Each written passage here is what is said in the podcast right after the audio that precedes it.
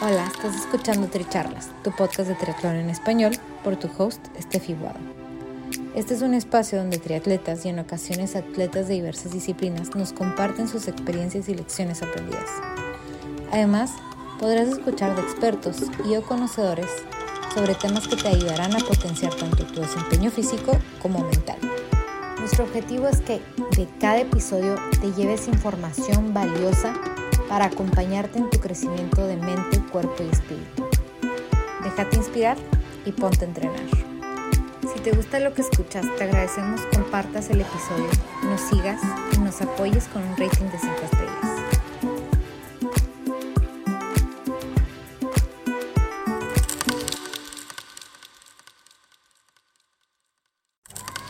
Bienvenidos al episodio 107 de Tricharlas.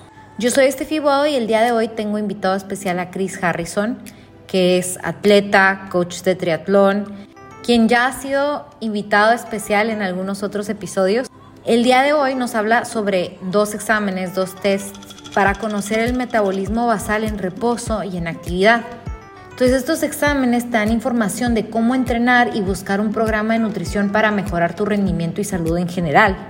Te da otra información como cuál es tu VO2 max, tus zonas de entrenamiento, el umbral aeróbico y anaeróbico, para qué sirven estos umbrales, cómo está tu movimiento en eficiencia o desgaste innecesario, cómo está tu respiración y bueno, mucha otra información que ya escucharán de la boca de Chris con muchísimos años de experiencia.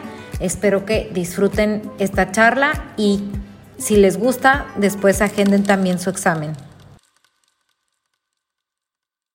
Bienvenidos a Tricharlas. Hoy tengo de invitado a Chris Harrison, que es como mi invitado estrella, porque es, el, es la persona que más ha estado en el podcast.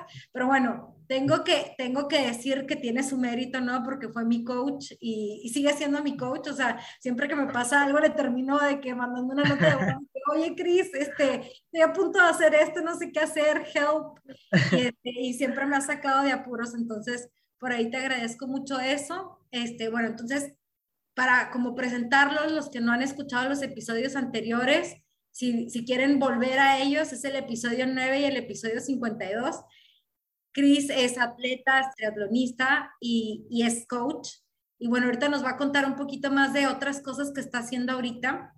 Y, y, bueno, volviendo un poquito atrás a los episodios, solo para que si van a irlos a escuchar, en el primer episodio que, que invité a Chris, en el 9, nos contaba que quería clasificar a Kona y lo volví a invitar porque clasificó a Kona y ahorita por fin, en, unos meses, ya va a ir a Kona. Entonces, bueno, primero Dios, ¿no? O sea, todo salga bien, ahí va a estar este, logrando, logrando esa meta.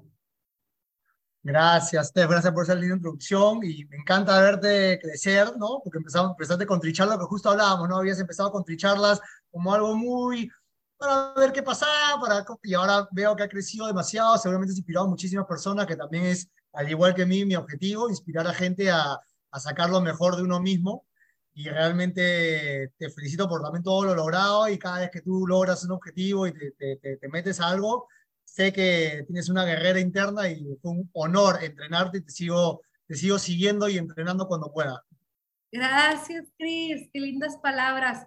Oigan, bueno, pues hoy lo invité porque está haciendo, este, tiene, tiene estos paquetes, ¿no? De, de pruebas de, de, resting metabolic rate, que es como una prueba de, del metabolismo cuando está en estado de reposo y, y, activo, ¿no? Entonces, bueno, esta, esta es uno, la prueba de lactato, y ahorita nos va a contar un poquito más de eso. Primero, cuéntanos qué son y luego vemos por qué son importantes.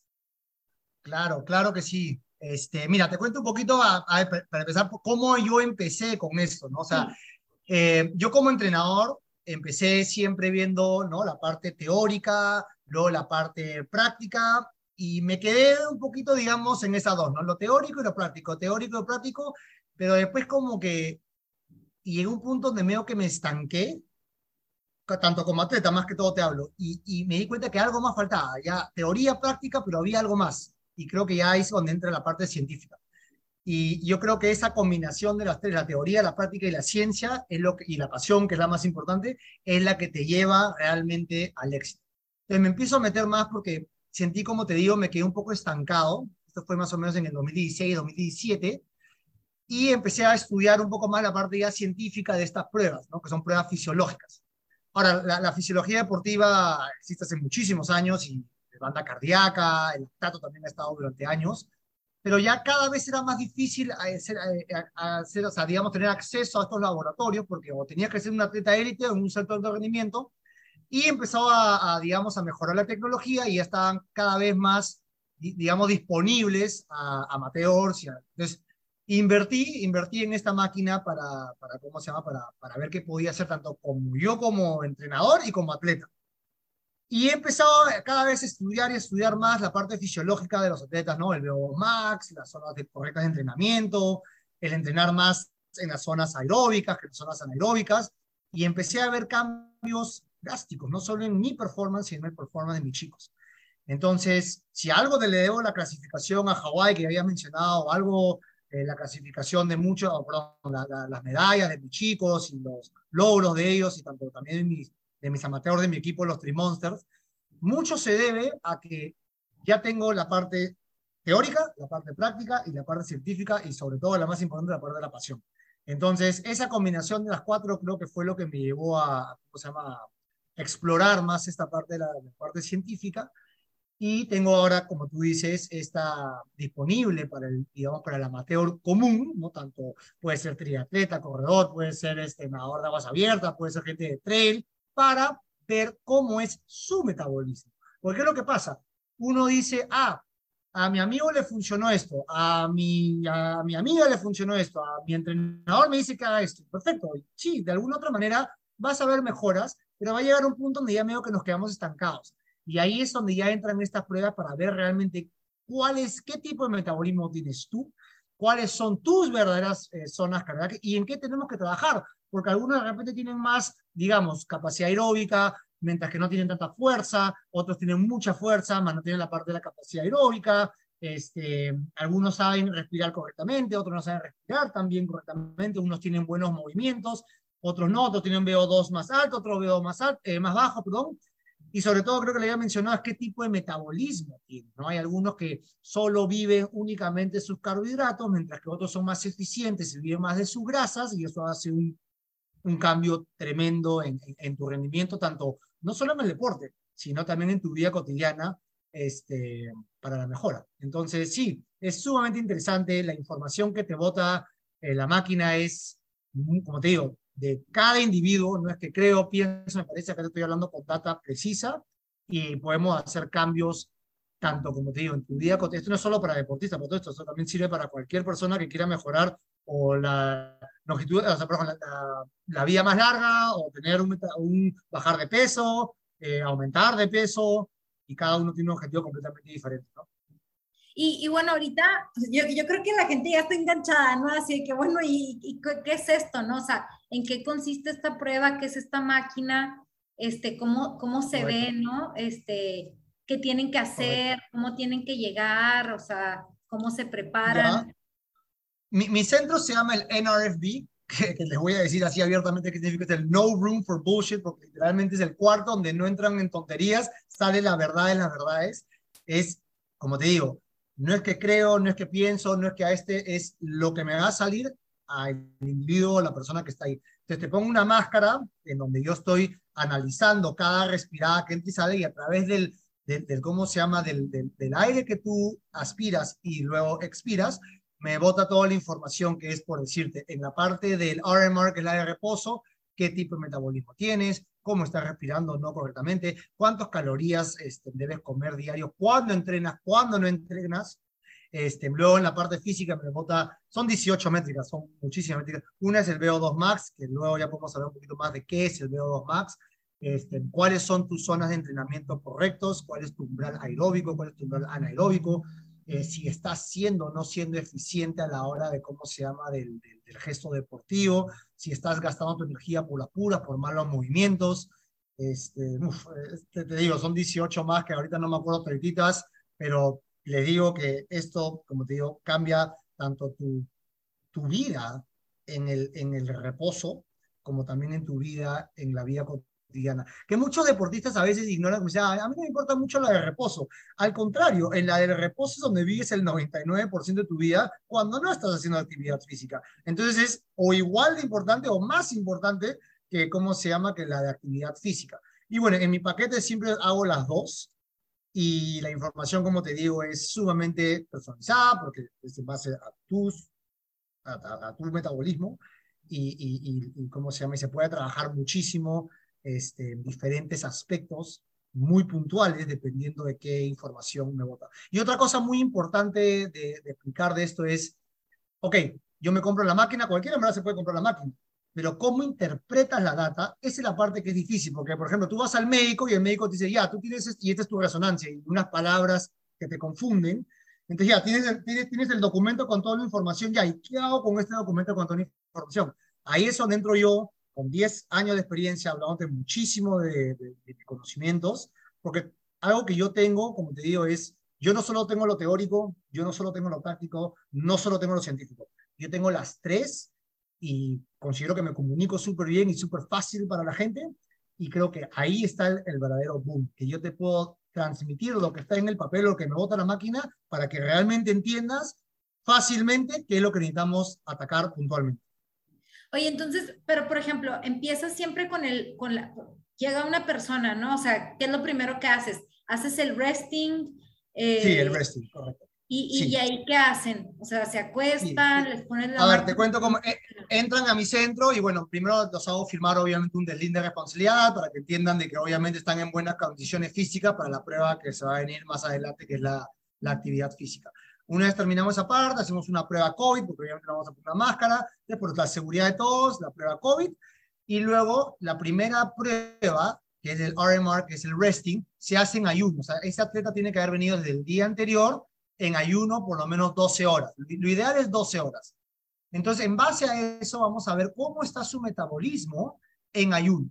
Se me puede decir, si yo veo que en ayuno, que uno ya a partir de 12 horas debería trabajar más con sus grasas, pero aún en ayuno está trabajando con demasiado carbohidrato, ese atleta claramente tiene un metabolismo sumamente lento en que no me va a permitir eh, adelgazar. O sea, es así de fácil. Tienes un metabolismo que solo vive carbohidratos hasta cuando estás en ayuno, significa que por, la, por los malos hábitos, o sabrá Dios si tienes o no una enfermedad, ojalá no, pero por las enfermedades que tienes, se te hace casi que imposible agarrar de la fuente de las grasas. Mientras que una persona, digamos, más atlética, en buen estado de salud, normalmente vemos en ese ayuno de 12 horas que definitivamente ya empieza a agarrar más de sus grasas porque su metabolismo está más desarrollado, mejor entrenado para poder este, agarrar de esta, de esta otra fuente energética que se llama las grasas. Ahora, mucha gente piensa, ah, la grasa, qué fea palabra. No, las grasas es lo mejor que hay, solo que no quieres la grasa acumulada, tú quieres la grasa en la sangre. Es muy diferente eso. Que son cosas que de repente no saben, ¿no? Porque piensan grasa, no, lo peor del mundo. Y mentira, las grasas son espectaculares, solo que, este, queremos la grasa en la sangre, más no la sangre acumulada. Es otra persona que me está escuchando de repente dice, ah, ya, grasa, grasas, olvídame los carbohidratos, ya nunca más quiero hacer carbohidratos. Mentira, los carbohidratos como atletas son sumamente importantes, extremadamente importantes. Yo como atleta no le recomiendo nunca a nadie que deje los carbohidratos. El problema es el exceso de carbohidratos que venimos año a año, sobre todo en esta vida occidental, vivimos en el occidente, de que simplemente estamos acostumbrados a un exceso de carbohidratos exagerado, tremendo, tremendo. Entonces, como les digo, esa parte ya también te lo puedo explicar dependiendo de lo que encuentro y tengo mucha experiencia explicando y sabiendo qué tipo de metabolismo puede tener cada uno. Y por ejemplo, ya con esa información, ¿tú qué le podrías recomendar a alguien? Por ejemplo, si te das cuenta que tiene el metabolismo lento, ¿qué cambios le, le aconsejas que haga? O, o, por ejemplo, tú como entrenador, ¿qué les dirías como... A ver, esa, esa parte como que ya es una parte más nutricional y yo tengo mucha experiencia, pero ya que yo realmente te puedo hacer una dieta, no te lo puedo hacer porque mi campo no es la nutrición. Ahora, tengo mucha experiencia y siempre y cuando el atleta, os repito, siempre y cuando esté en un buen estado físico, en un buen estado médico, es sumamente importante también saber cómo estamos, si tengo o no tengo algún tipo de enfermedad que me permite hacer eh, este tipo de dietas que quiero hacer. Yo lo que recomiendo mucho y me ha funcionado espectacular es el ayuno intermitente. A mí el ayuno intermitente me ha cambiado la vida de, o sea, 180 grados yo antes era una persona que comía y me engordaba muy fácilmente, se me hacía muy difícil adelgazar y se me hacía extremadamente fácil engordar. pero extremadamente fácil. Entonces, entré más a esta vida, a esta vida, a este estilo de vida del ayuno intermitente y vi cambios abismales, no solo en mi parte deportiva, sino también en mi parte, como te digo, de la vida cotidiana. Mi descanso fue mejor, mis pensamientos eran más positivos, tenía muchísimo más energía en el día, tanto para trabajar como para entrenar. Pero como les digo, y vuelvo a repetir, siempre y cuando esto me ha funcionado a mí, porque estoy en un buen estado eh, de salud, etc.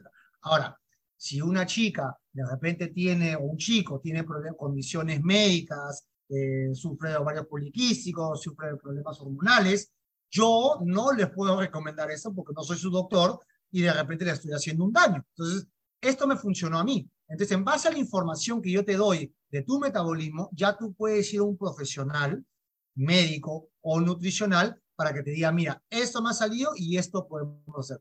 Y como les digo, yo siempre les recomiendo por lo menos una vez al año un, homograma, un chequeo médico para, y esto se lo digo a cualquiera, atleta élite, siempre traten de hacerse por lo menos, porque muchos los seguros lo incluyen y les recomiendo que lo aprovechen siempre para saber que todo está bien, para saber que todo está bien.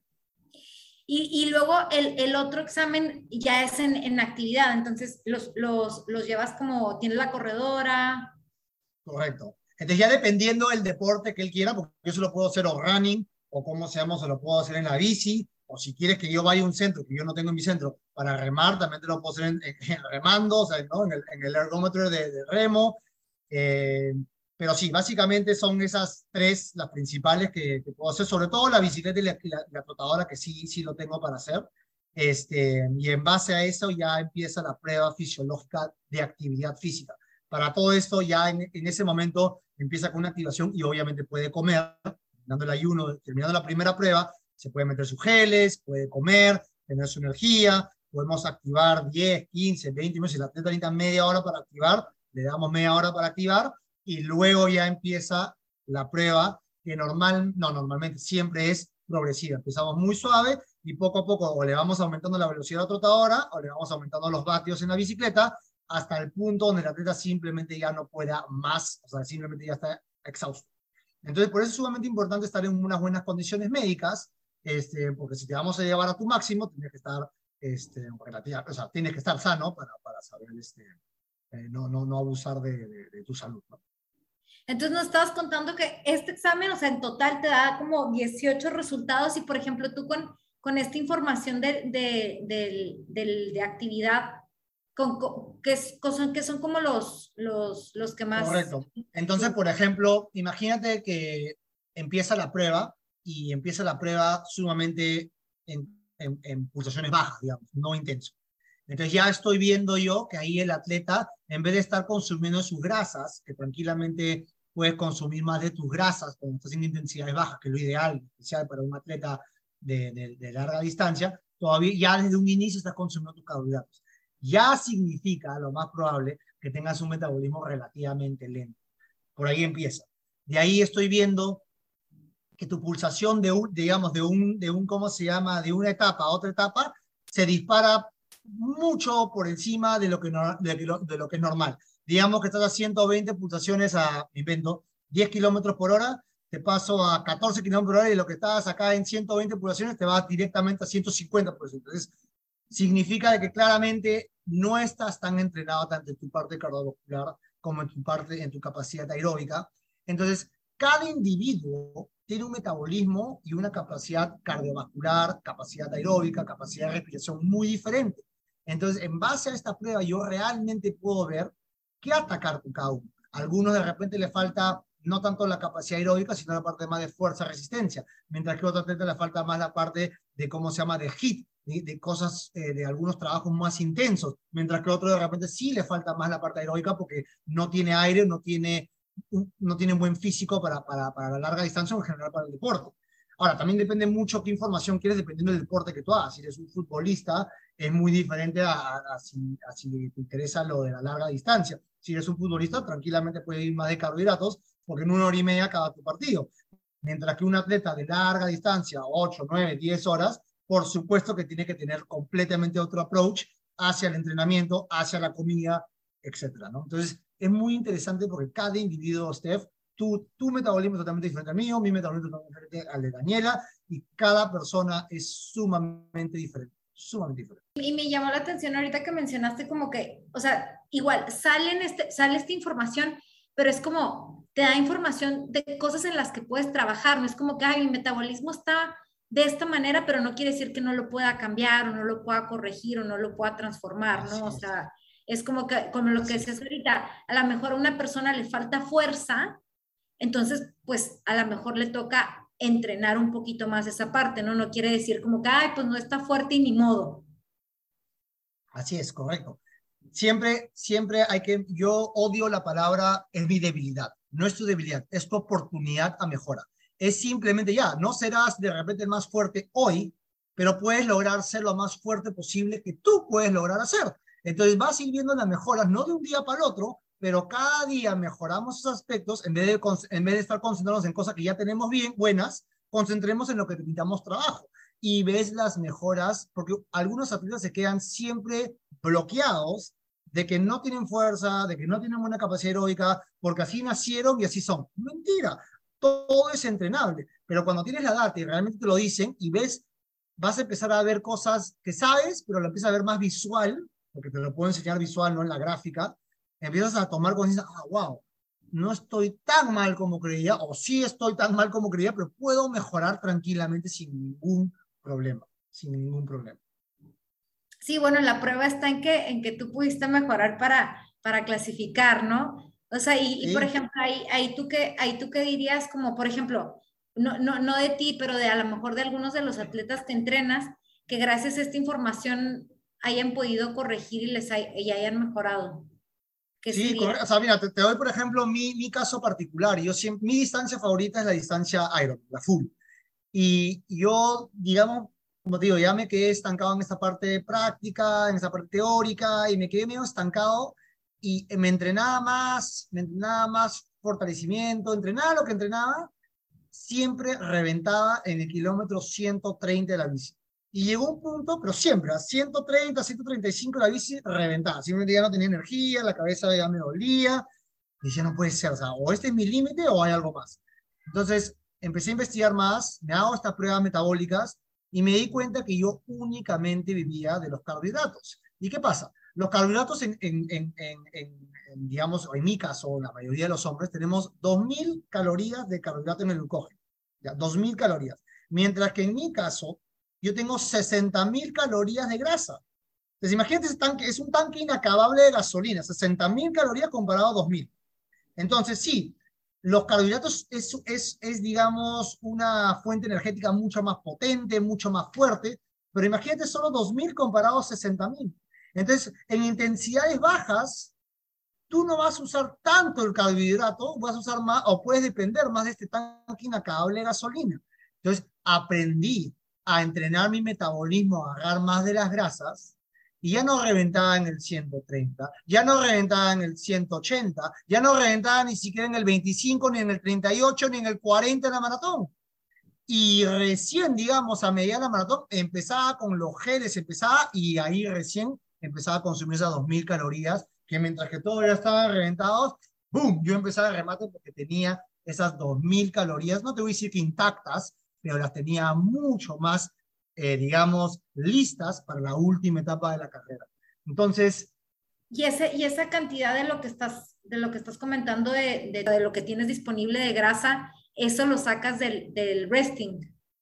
No, no, de las dos, de las dos, de, tanto del resting y del, del active. Eso lo puedo ver. Entonces, este, este, es interesante. Otra de las métricas fenomenales que te bota la prueba es una, es, un, es una información que se llama el Fat Max. ¿Qué significa? En qué pulsación eh, quemas más grasa, oxidas más grasa. Imagínense información, imagínate que una chica que quiera adelgazar, yo le pueda decir, en, en pulsaciones de 140 pulsaciones es donde más grasa quemas tú. O de repente no tienes tu metabolismo tan desarrollado y solo lo, lo quemas más grasa recién en tu 80, 80 pulsaciones o 90 pulsaciones. Entonces, como atleta de larga distancia, lo que más quiere hacer es llevar las intensidades más altas, digamos en 150, 160 pulsaciones, y aún ahí estar quemando grasa, que no es el caso del 99% de las personas, porque no lo entrenan. Pero cuando entrenas tu metabolismo, cuando entrenas tu fat max a mejorar, tú puedes oxidar grasas, quemar grasas a intensidades más altas. Y eso es lo que a mí me cambió y es la clave a la larga distancia. Es la clave. Y Cris, ¿y cómo se entrena eso? Entrenando en las zonas bajas. Eso, es lo más increíble. Todo el mundo piensa, todo el mundo cree que mientras más fuerte entreno, mejor mi entrenamiento. No. Abajo, en las zonas bajas, está la magia para mejorar en las zonas altas. Si tú te vuelves lo más rápido posible o con las pulsaciones más bajas posible en lo fácil, se te va a hacer muchísimo más fácil poder aguantar las intensidades altas. Entonces, mientras más fuerte, rápido seas en, las zonas bajas, mucho más alta va a ser. Esa es la capacidad aeróbica y entrenando el metabolismo correctamente para tener un fat max en las pulsaciones más altas posibles. Esa es la clave. Y eso ahí le cambia el juego a cualquier atleta de larga distancia, a cualquiera.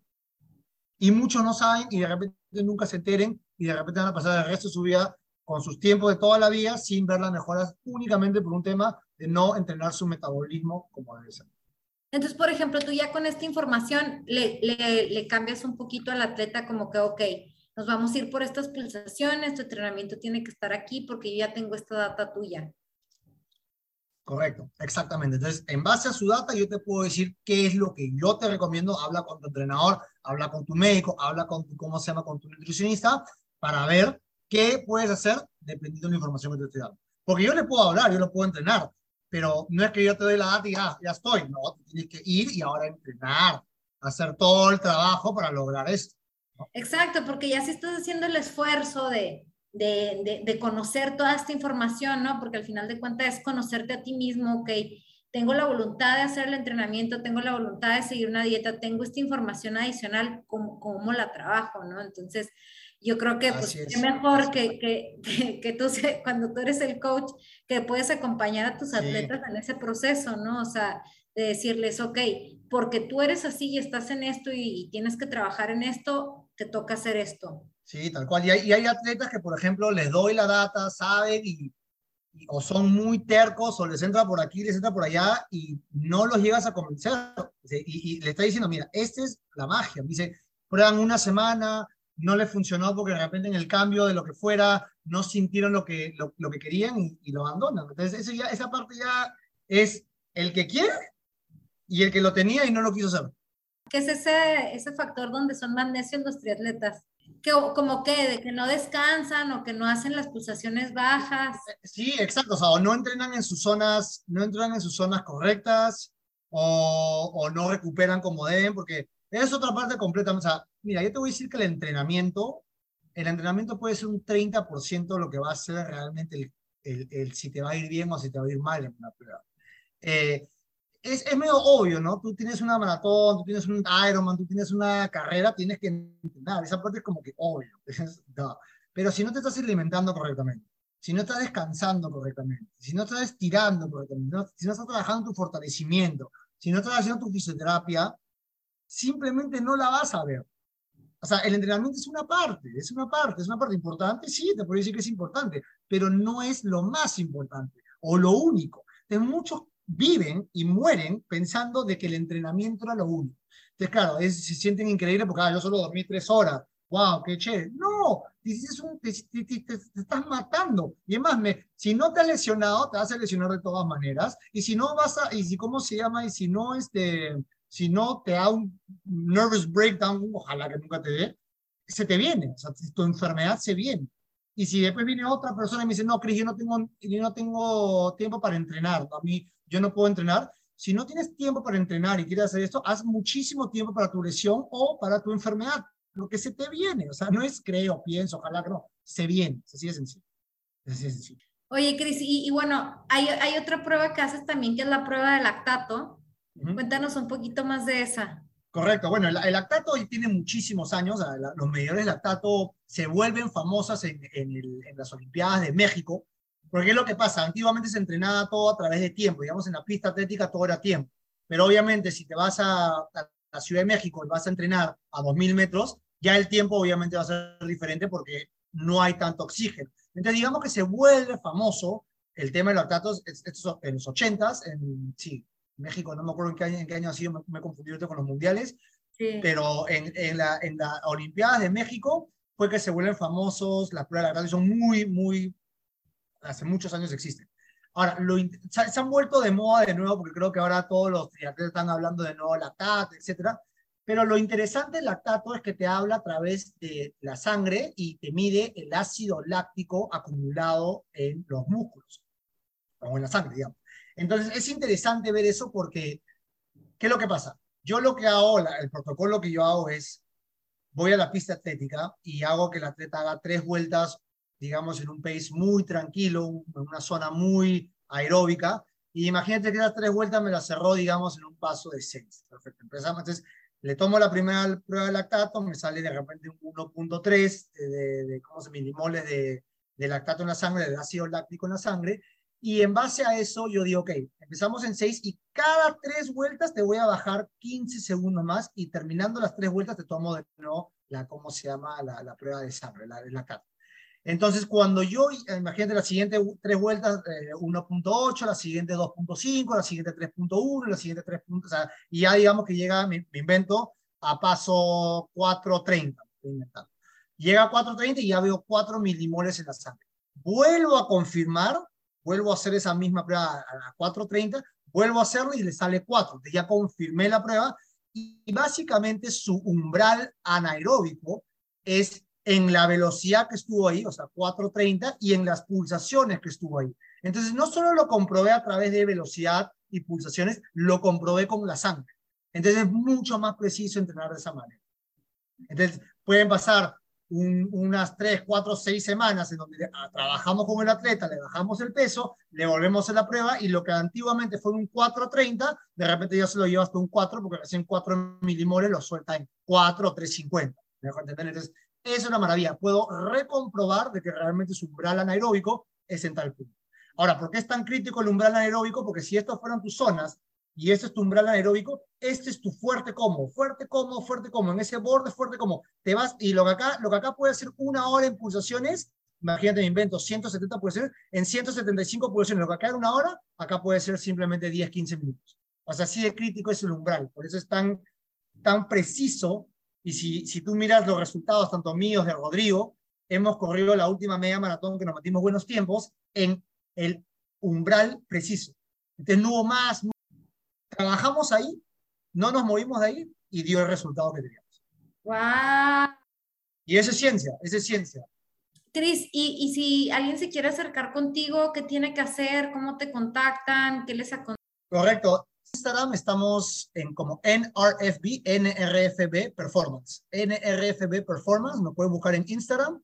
Este, si no, también, no sé si vayas a poner un link, podemos, sí. poner el, el, el, podemos poner el mail también, si quieren información nos pueden escribir a nuestro email. Este, y esas son las dos maneras más fáciles de comunicarse con nosotros y poder ver todo el contenido que tenemos ahí en las redes ya para, para, ¿cómo se llama? para hacer las pruebas que sería, como te digo, creo que es una de las inversiones más importantes, no solo para la parte deportiva, sino de tu vida, para poder este, cambiar tanto eh, tu salud, para cambiar tu, tu estado de salud.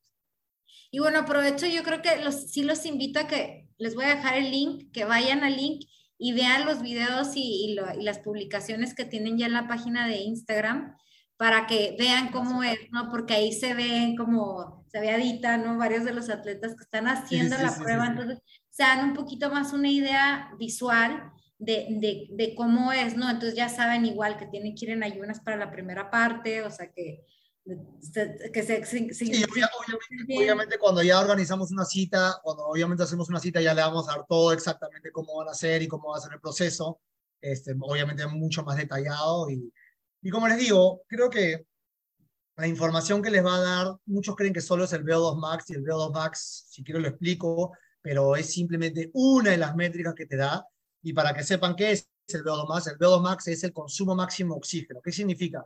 Imagínate que un atleta 25 años viene y me bota un VO2 max de 52, milimol, perdón, 52 mililitros. ¿Qué significa? Significa que ese atleta, del aire que ingiere a sus pulmones, 52 mililitros por cada minuto, por cada kilogramo de masa corporal de oxígeno se transporta a través de la sangre a los músculos. Entonces hay atletas que tienen 52, hay atletas que pueden tener un poquito menos, hay atletas que tienen ya, digamos, 70 mililitros, que ya perdón, sí, 70 mililitros, que ya me abren los ojos y digo, oye, acá hay potencial. Entonces, si yo veo un atleta que viene no tan entrenado, me bota un 80, no necesariamente me dice que ya es un súper, eh, el mejor atleta del mundo, solo me dice, hay mucho campo para poder trabajar con este individuo. Hemos encontrado el oro, ahora vamos a explotar el oro. Eso es lo que significa. Okay. Pero no es que, tenga, no es que tienes un VO2 alto, un VO2 bajo y no es entrenable y eso es. Ahora sí, en VO2 es ya, digamos, atletas élites sumamente altos, depende mucho ya de un tema genético, eso ya o lo tienes o no lo tienes, pero es mucho más entrenable lo, de lo que antes se creía. Ok. Bueno, pues muchas gracias, Cris. Nos quedamos con esta información. Esperemos que lo aprovechen. Y, Sí. y nada, no sé si quieras dejar algún otro mensaje antes de, de despedirnos. No, encantado, la verdad que como te digo, siempre es un gusto contigo, me encanta lo que haces, me encanta que la comunidad se entere más de lo que hay, de, tus- de cómo se llama, de todos tus invitados, la verdad que admiro mucho, mucho tu programa. Me, gusta haberlo visto desde el inicio y me gusta ver dónde estás y me, me da mucha curiosidad a dónde nos vamos. Eso. Muchísimas gracias, Cris. Dale, un abrazo a ti, un beso y un saludo gigante a todos mis atletas de Trimonster. Exacto. Saludos a los Monsters. Dale, Steph. Gracias por ser parte de esta comunidad de atletas inspirando atletas. Este espacio es traído a ustedes en colaboración con Ojana Triathlon, donde atletas de todo tipo nos comparten sus experiencias y lecciones aprendidas a través del deporte. Los invito a suscribirse al podcast y ponerse en contacto conmigo a través de la página en Instagram de Tricharlas, donde me pueden dar sus comentarios, sugerencias, si conocen alguna persona tiene una historia para compartir con nosotros y estamos en contacto.